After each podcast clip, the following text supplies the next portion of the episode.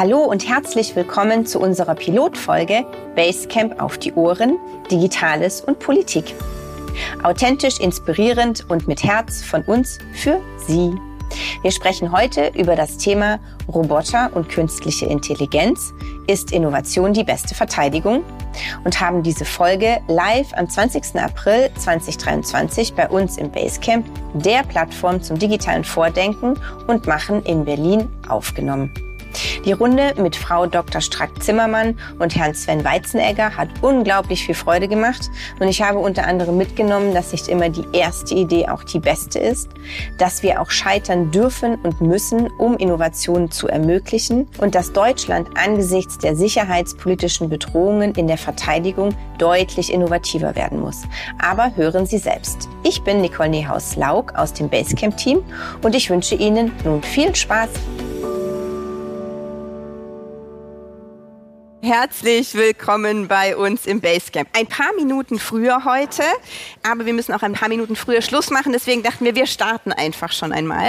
Die Laune ist gut und wir freuen uns, Sie zu einer weiteren Ausgabe unseres beliebten Formates Nachgefragt begrüßen zu dürfen. Früh am Morgen zum Kaffee, auf dem Weg ins Büro oder auch zu Hause über unseren Livestream möchten wir Sie direkt mit spannenden Themen wie gewohnt inspirieren und natürlich auch diskutieren. Wir sprechen heute unter dem Titel Roboter und künstliche Intelligenz ist Innovation die beste Verteidigung. Und wir fragen nach und haben uns dazu tolle Gäste auf die Bühne geholt, worüber wir uns sehr freuen. Zum einen Frau Dr. Marie Agnes Strack-Zimmermann von der FDP. Sie ist Vorsitzende des Verteidigungsausschusses des Deutschen Bundestages und, wie ich gelernt habe, passionierte Motorradfahrerin. Herzlich willkommen. Schön, dass Sie da sind. Gestern noch bei Maischberger, heute bei uns im Basecamp.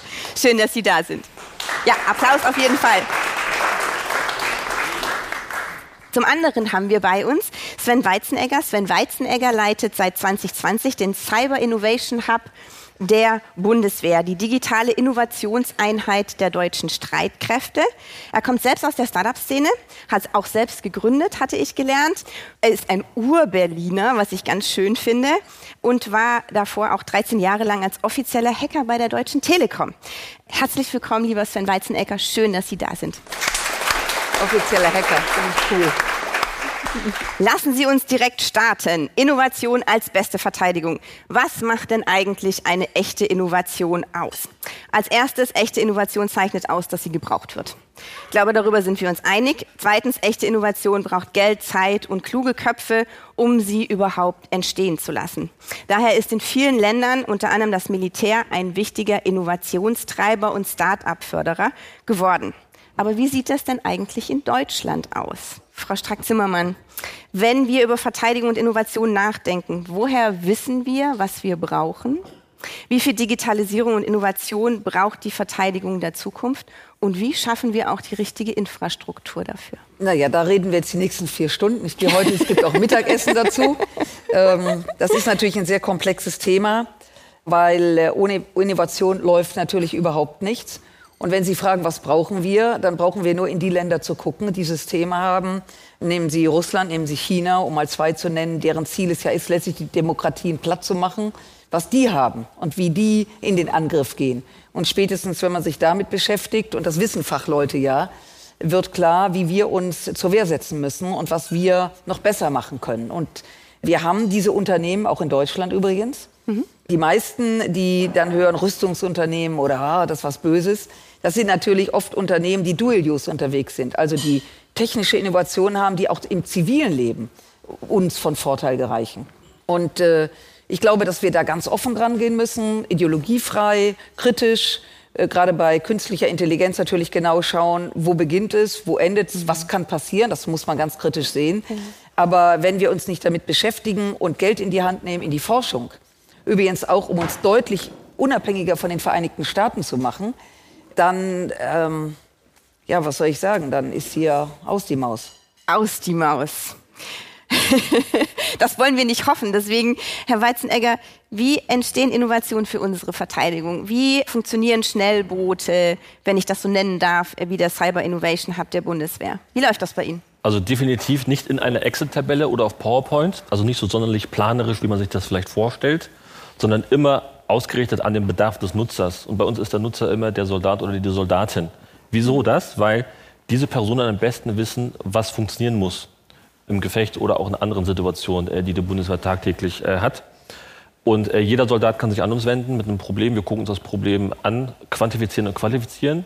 Das heißt, Agilität ist kein chaotischer Ablauf und kein chaotischer Prozess, sondern ist extrem strukturiert und läuft letztendlich darauf aus, dass man eine, eine Execution, so nenne ich das mal, so aus der Startup-Welt, ja, maximalen Impact erzeugt. So funktioniert letztendlich Innovation. Und es muss ein Problem da sein, ist ganz wichtig. Ja. Ich kenne ganz viele Unternehmen, die mit Lösungen kommen und dann frage ich, was ist das Problem, was sie lösen möchten und dann kriege ich keine Antwort. Also daher diese extreme Nutzerzentriertheit ist der Schlüssel zum Erfolg bei uns. Das Erste. Und Sie hatten Dual Use angesprochen. Das ist nämlich genau unser Königsweg letztendlich, weil wir wissen, dass 80 bis 90 Prozent der Dinge, die wir anpacken, von Unternehmen gelöst werden können, die die Bundeswehr gar nicht auch ihrem Schirm hat als möglicher Kunde, die dann total erstaunt sind, oh, die Bundeswehr möchte von uns Lichtteppiche haben. Die Bundeswehr möchte KI-Lösungen äh, von uns nutzen. Ähm, und da kommen wir auch letztendlich in Austausch. Und das ist auch die Aufgabe des Hubs, die Brücke zu schlagen zwischen der zivilen und der militärischen Welt. Und man kann unschwer erkennen, ich bin ein Zivilist ja, mhm. und, und, trage keine Uniform. Und die Unterschiede sind nicht so groß, wie wir immer glauben. Wir nutzen nur unterschiedliche Begrifflichkeiten. Agilität versus Auftragstaktik. Ja. Wir meinen aber dasselbe. Mhm. Welche Rolle spielen denn Start-ups im Militär? Gibt es so etwas wie eine Symbiose? Wie muss man sich das vorstellen? Brauchen wir sowas wie eine Innovationsbehörde, die Startups zur Gründung von bahnbrechenden Technologien zum Durchbruch verhelfen. Wie sieht das aus und wie kann die Politik auch dabei helfen? Es gibt ganz tolle Startups. Es gibt auch welche, die starten gut und landen falsch, weil sie eben mhm. was ausprobieren. Mhm. Aber ohne, äh, ich meine, früher hieß das, glaube ich, Gründer, nicht? Ja. Diese, diese Menschen, die Ideen haben, die etwas entwickeln wollen, brauchen ja auch unheimlich Mut hm. und brauchen natürlich auch Rahmenbedingungen, dass es ihnen ermöglicht. Und da gibt es viele Ansätze und das ist gar kein Thema, kein militärisches oder ein Bundeswehrthema, sondern hm. das betrifft jede Innovation, die uns hm. weiterbringt. Und wenn Sie sich heute ein Handy anschauen oder das, was man vor zehn Jahren hatte oder ähm, was man noch vor fünf Jahren hatte, also Innovation ist ja immer ausprobieren und ich finde es so super, dass Sie es sagen, dass man nämlich immer kundenorientiert ist. Nach dem Motto, klar, wir haben ein Angebot, man macht ein Angebot und schaut und sagt, das ist toll. Aber im Grunde genommen, was braucht der Kunde? Was funktioniert und was funktioniert nicht? Welche App geht auch besonders gut und welche können Sie vergessen? Also es ist letztendlich abhängig davon, was die Menschen brauchen und Start-up müssen eben die Möglichkeit haben, auch ein Unternehmen anzumelden, dass das zacki zack geht. Mhm. Und dass man nicht bei der Behörde sich wund läuft und wenn man um fünf nach eins am Freitag kommt, steht dann Freitag um eins, macht jeder seins und keiner ist mehr da. Ja. Das ist nicht innovativ. Das heißt, auch Verwaltung muss diesbezüglich anders denken. Da kann ich nur sagen, frohes Schaffen. Danke. Haben wir denn an der Stelle auch so etwas wie eine Fehlerkultur, weil nicht alle Ideen sind gut, was Sie ja auch gerade sagten, so die Erlaubnis auch Fehler zu machen? Ich finde, das fehlt immer in Deutschland so ein bisschen. Wie sehen Sie das? Vielleicht zwei Sätze dazu. Ja. Nein, die haben wir nicht wirklich. Mhm. Also das ist schon innerhalb der Unternehmen oder ich gehe jetzt mal auf die Bundeswehr, ja. dass im Beschaffungsamt sehr statisch gearbeitet wird. Das ist ja nicht so, dass da nur Blödmänner sitzen sondern die Angst, einen Fehler zu machen und damit frühzeitig den Job zu verlieren oder die Rente nicht zu erreichen. Das ist so ausgeprägt, dass es auch so eine Verantwortungsdiffusion gibt. Also jeder hat seinen Bereich und reicht das dann weiter, ohne dass die Kästchen untereinander kommunizieren.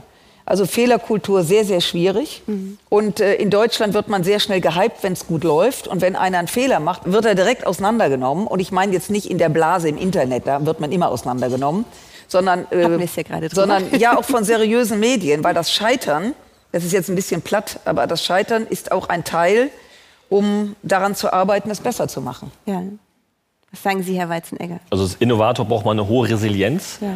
Ähm, ich habe gelernt, 50 Prozent mögen einen, 25 Prozent haben sich noch nicht entschieden und 25 Prozent entscheiden sich erst am Ende eines Projektes, ob man gemacht wird oder nicht.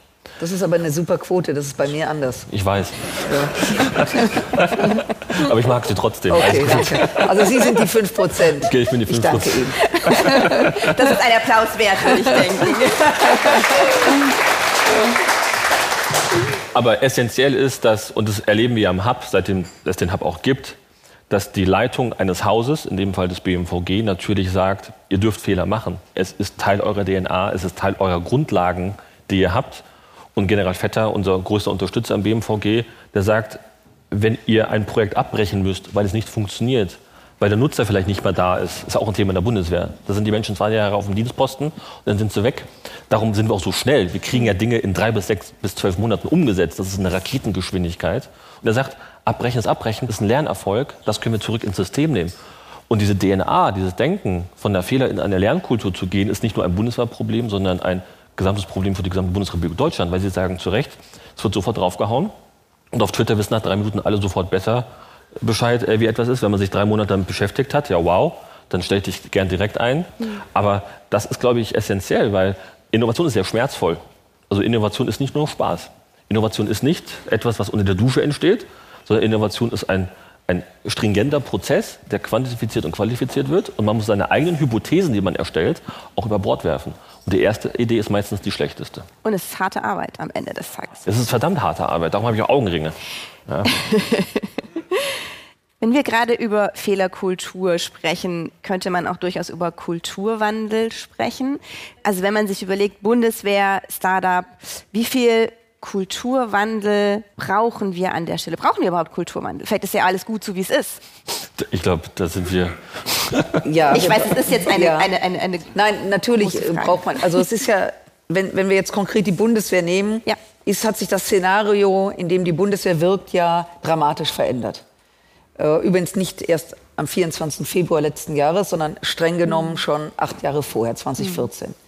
Und diese Wahrnehmung, da passiert etwas, was unsere Freiheit und unsere Demokratie ernsthaft gefährdet, wurde ja auch negiert, weil es unangenehm war, weil es Stress macht. Und im Gegenteil, es wurde sogar so getan, als ob das Leben, als ob das so ein Ausrutscher ist. Ja, kann ja mal passieren, dass man in den Donbass einmarschiert und Leute wissen gar nicht, schreibt man den jetzt mit einem S oder zwei S und mhm ja, mit der Krim, ist doch klar, Russland will doch an das Wasser, kann man doch verstehen. Also das haben mir auch Leute gesagt, wo ich gedacht habe, das ist jetzt ein kühner Auftritt. Mhm. So, jetzt registrieren wir, dass die Lage sehr ernst ist, sicherheitspolitisch.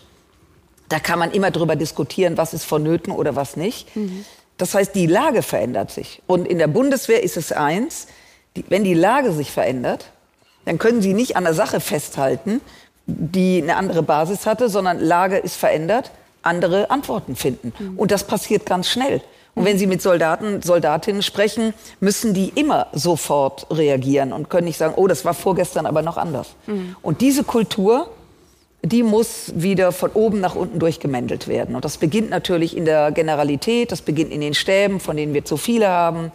Und wenn ich jetzt sage, wir haben viel zu viele Häuptlinge, zu wenig Indianer, ich glaube, man darf es nicht mehr sagen, aber Sie wissen, was ich meine, ähm, ja. dann, äh, dann, dann hat das auch was damit zu tun, dass das Ganze so kopflastig ist. Mhm. Und ähm, ja, die Zeiten ändern sich und es ist dringend geboten, so wie wir ja auch im Privaten und im Zivilen auch Dinge anders machen. Ja. Ähm, aber wir müssen dreimal so schnell sein. Weil die anderen, die unser System, unsere Freiheit und Demokratie in Frage stellen, die schlafen nicht. Im Gegenteil, wenn Sie nach China gucken, da wird seit Jahrzehnten systematisch darauf hingearbeitet, uns hier ähm, das Licht abzudrehen, mal etwas einfach ausgedrückt. Mhm. Was können wir denn von den anderen Ländern lernen, wenn wir gerade an der Stelle sind? Was können wir denn von China, USA oder vielleicht auch Israel lernen? Naja, das ist, nehmen Sie mal Israel. Israel ist ein Land, was sehr klein ist, so groß wie Hessen, was unter Dauerangriff steht. Ich will das jetzt politisch nicht einordnen, mhm. sondern das ist ein tägliches Thema. Wenn Sie in Tel Aviv sind, da wimmelt es von Start-ups. Mhm. Übrigens gerade auch im militärischen Bereich. Die Innovation, der Output ist gigantisch, weil sie eben täglich damit sich beschäftigen. Und wir leben in Deutschland, äh, regen uns über alles auf, über alles, leben aber in einem friedlichen Land. Ja, klappt nicht immer so alles, aber per se. Und dadurch ist natürlich der Stresspegel ein anderer der gleichzeitig eben auch einen höheren Output hat. Mhm. Bei den Amerikanern, man kann zu den USA stehen, wie man will, aber die haben sich in den 80er Jahren zum Beispiel schon intensiv mit dem Weltraum beschäftigt. Mhm. Wie gefährdet ist eigentlich der Weltraum? Wie gefährdet sind eigentlich die Satelliten? So wie andere Länder sich auch mit der Unterwasserinfrastruktur schon lange beschäftigt haben. Bei uns muss es erst knallen Nord Stream 1, 2 gibt es einen Puff und alle sind ganz aufgeregt. Mhm. Und dann geht die Diskussion los. Innenministerium für verantwortlich, Sicherheit, Küste, mhm. Verkehrsministerium unter Wasser. Mhm. Und wer taucht, sind natürlich Marinesoldaten. Mhm. Da taucht ja nicht ein Beamter vom Innenministerium. Und jetzt geht's mhm. los, wer ist jetzt verantwortlich dafür? Das ja. heißt, bei Sicherheit müssen sie auch über Grenzen hinweg denken. Und da muss ich sagen, auch um was Positives, das was das Thema betrifft, Cyber, Innovation, dass da eben das Innen, Außen- und Verteidigungsministerium sehr eng inzwischen kooperiert. Das war für die alle ein Kulturschock, weil man muss ja aus seinem Haus raus und ins andere rein. Und das ist schon eine Innovation. Okay, verstehe. Ich habe hier noch ein Zitat, ich möchte es einfach sagen, weil ich fand es irgendwie ganz treffend. Wir müssen nicht in die Muskeln der Soldaten investieren, sondern in deren Hirn. So brachte der ehemalige Premier und Staatspräsident Shimon Peres einmal den Tech-Auftrag an die israelische Armee auf den Punkt. Wir haben 100 Milliarden Euro für eine leistungsstarke Bundeswehr. Wie viel davon geht denn eigentlich in den Digitalisierung- und Innovationstopf? Also ich, das kann ich Ihnen jetzt nicht in Milliarden sagen, aber jede Teilstreitkraft Ja. ist berücksichtigt und gerade General Vetter ist da auch sehr, äh, das fängt schon an mit der Digitalisierung des Heeres. Das Ja. betrifft zwar das Heer, aber analog ist schwierig. Wenn Sie analog kommunizieren in einem Krise, dann hört der Gegner mit. Das ist ja sehr schön. Kann man sich dann unterhalten. Das haben wir in Litauen erlebt, dass man plötzlich in ein Funkgerät denkt, das klang jetzt gerade kyrillisch. Das war jetzt irgendwie nicht der Sache dienlich. Oder dass Soldaten auf ihre Handys zurückgreifen, um sich dann per WhatsApp zu informieren. Auch nicht sehr geschickt. Der Angriff auf russische Soldaten seitens der Ukraine, wo sehr viele russische Soldaten umgekommen sind, war, weil alle ein Handy nutzten. Und das ist jetzt zum Beispiel etwas, und General Vetter macht das wirklich super, äh, wo eben jetzt prioritär und die ganzen Dinge sind auch abgeschlossen und abgestimmt, wo eben unter anderem, fragen Sie mich nicht nach Details, hier Das ist der, werde ich gleich an der- an- an der weil das, weil äh, ich, ich habe die Brille der Soldaten, Soldatinnen Ja. Mhm. auf, ich will, dass es klappt. Was sie brauchen, muss da sein. Und ich steige auch auf mein Motorrad und drehe den Schlüssel um und mache mir jetzt keine Gedanken, warum jetzt das Ding anspringt. Es Ja. muss halt anspringen. Ja.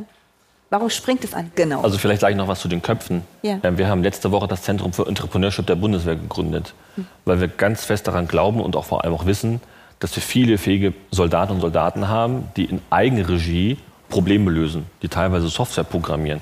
Wir haben einen Soldaten, der hat ein Betriebssystem für Handys programmiert. Was für ein verrückter Kerl, aus dem positiven Sinne. Wir haben einen Fregattenkapitän, der für die Marine ein digitales Lagebild erstellt hat für Versorgungsschiffe der Tenderklasse 404. Die waren offline, Papier, Stift, für 15.000 Euro. Ja? Also das heißt, Sehr günstig. extrem. Also gehen Sie zur Industrie, dann sind die Preise anders. Ja. Ob es dann funktioniert, ist eine andere Frage.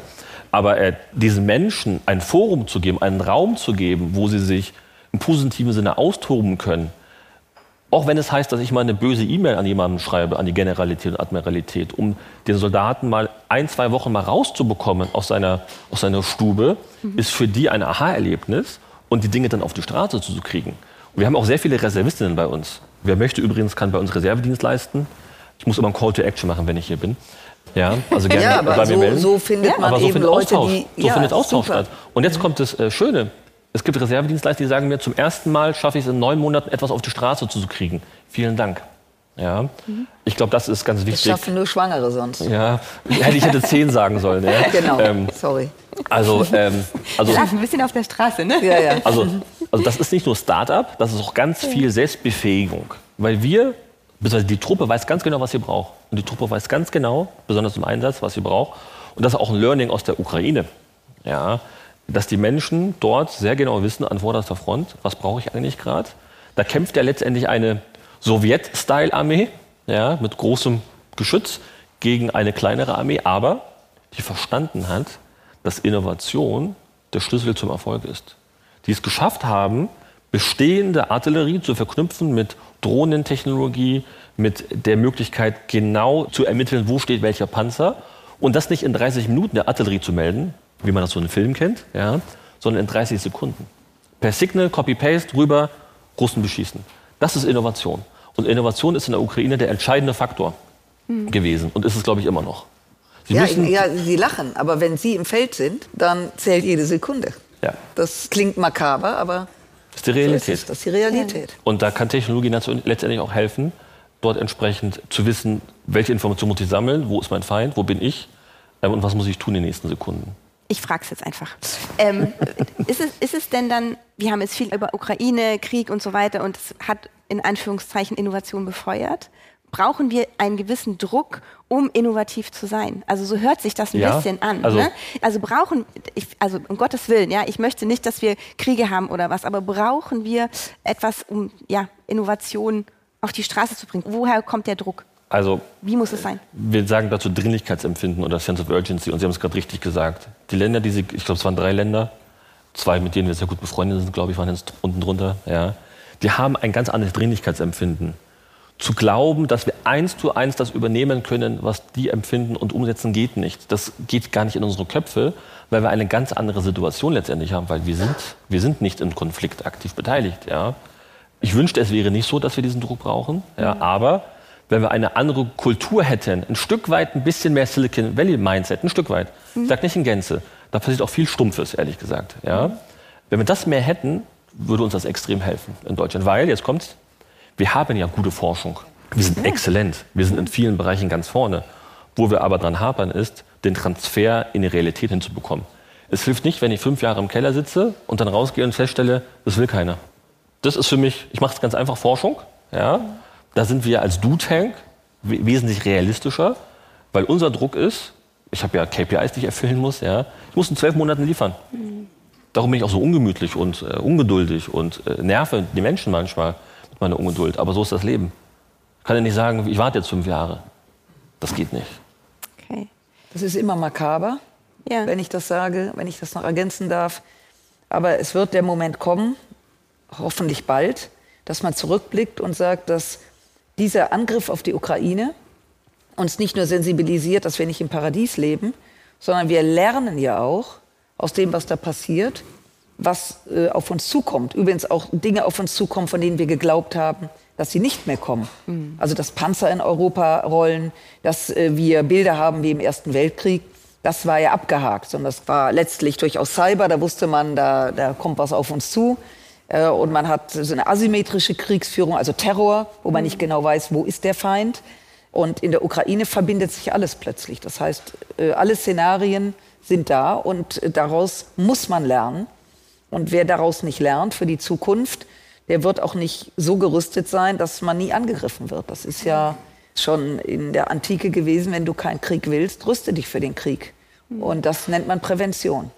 Und da darf man nicht schlafen und so naiv sein, zu glauben, es ginge an einem vorbei.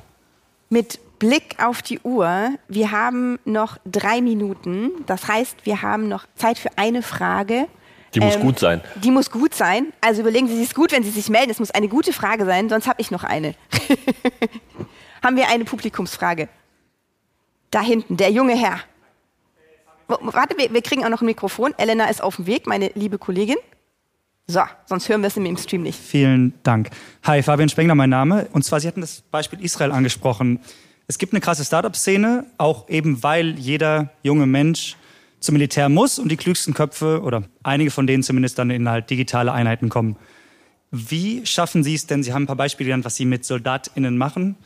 Äh, wie schaffen Sie es denn, Leute nach dem Studium der IT in Deutschland für die Bundeswehr zu gewinnen, wenn Sie gegen Startups konkurrieren, die mehr zahlen, vier Tage Woche und so weiter, die eben unter Umständen attraktivere Angebote machen? Ich sage Ihnen gerne was dazu, weil Personalgewinnung in der Bundeswehr ist ein Riesenthema, aber auch ein Riesenproblem.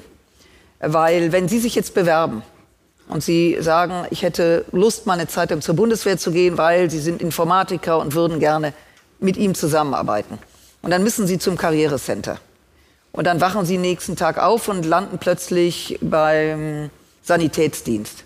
Könnte ich mir vorstellen, dass Sie sagen, das war jetzt nicht cool und sagen, vielen Dank, war nett gemeint, ich gehe zur Firma XY. Das heißt, eine Initiativbewerbung kennt die Bundeswehr nicht. Da erschrecken Sie jeden. Das erschüttert das ganze Haus. Äh, weil es gibt Stellen und die müssen besetzt werden. Und wenn Sie zur Bundeswehr wollen, sagt man, Sie können dort und dorthin, aber Sie wollen eben dorthin. Also das ganze Personalwesen wird jetzt auch umgekrempelt, dass man auch das Erstgespräch mal über Bildschirm führt. Man muss ja nicht direkt ins Karrierecenter, da will auch keiner rein.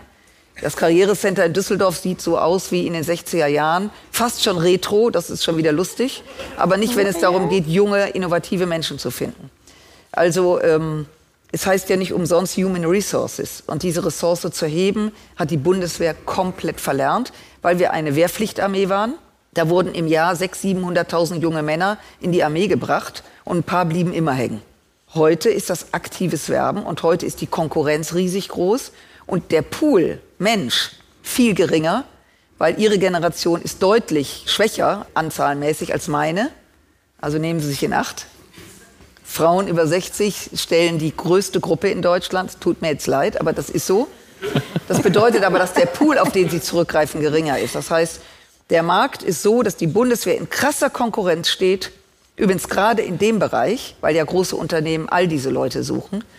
Und da muss die Bundeswehr sich komplett neu erfinden. Ich bin sehr zuversichtlich übrigens, dass das gelingt. Da braucht es aber auch andere, die sich darum kümmern. Vielleicht mal noch kurz Werbung. Bitte, ich, ich, bin bitte. Ja, ich komme ja aus einer anderen Welt, sage ich jetzt mal. Und ich hatte ja Glück gehabt, dass ich genommen wurde, ein Stück weit. Das stimmt. Weil ich will ja nonkonform schlechthin, ja. Ich wohne in Berlin-Friedrichshain übrigens, also das ist auch schon einiges. Aber was man nicht vergessen darf, ist die Diversität an Themen, die die Bundeswehr hat. Also die Bundeswehr besteht nicht nur aus Panzer und Stahl, Ja. sondern wir haben eigene Krankenhäuser, äh, wir haben Forstbetriebe, habe ich letztens gelernt. Äh, wir haben so viele spannende Themen, dass mir die Themen nicht ausgehen mit meiner Truppe an Innovation. Und das ist das Spannende, glaube ich. Und Purpose natürlich auch ein Treiber in der heutigen Zeit. Stumpf eine App bauen, naja, kann man machen vielleicht ein, zwei Jahre, aber vielleicht Purpose und Sinn und Zweck finden in seinem Leben, plus Geld, plus gute Ausbildung übrigens. Die Bundeswehr bildet sehr gut aus. Das ist ein guter Arbeitgeber. FÜAG und Co., also Führungsakademie der Bundeswehr. Ja. Also das ist wirklich, sowas habe ich noch nie gesehen. Nein, das ist auch, auch die Bundeswehr-Hochschulen. Aber es sind nicht nur die Hochschulen, es ist nicht nur akademisch. Sie können auch Handwerk lernen bei der Bundeswehr. Und das kann man sich nicht vorstellen. Aber natürlich müssen sie sich verpflichten. Und wer sich verpflichtet für 12, 13 Jahre, der muss auch damit rechnen, je nachdem, welchem Bereich sie sind, auch mal in einem Krisengebiet gebraucht zu werden. Nicht an der Waffe, aber alles umherum. Pro kämpfenden Soldaten gibt es einen Riesenstab von Leuten, die das überhaupt möglich machen, bis hin zur Logistik. Also da gibt es viele Möglichkeiten.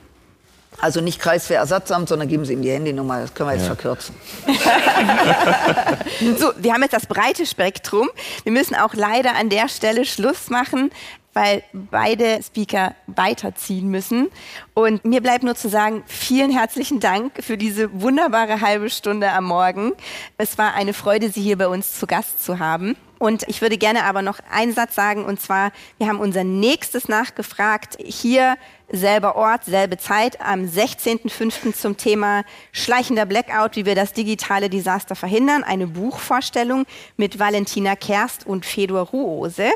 Das wird mein lieber Kollege Christian Grönefeld moderieren und ähm, wenn Sie auch dabei sein möchten, sind Sie herzlich eingeladen. An dieser Stelle vielen Dank, einen schönen Morgen und Ihnen einen guten Tag.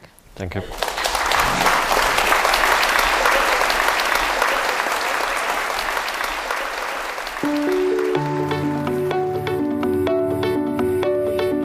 Vielen Dank fürs Zuhören und bis zum nächsten Mal, wenn es wieder heißt Basecamp auf die Ohren, Digitales und Politik. Bis dahin alles Gute und bleiben Sie mit uns verbunden.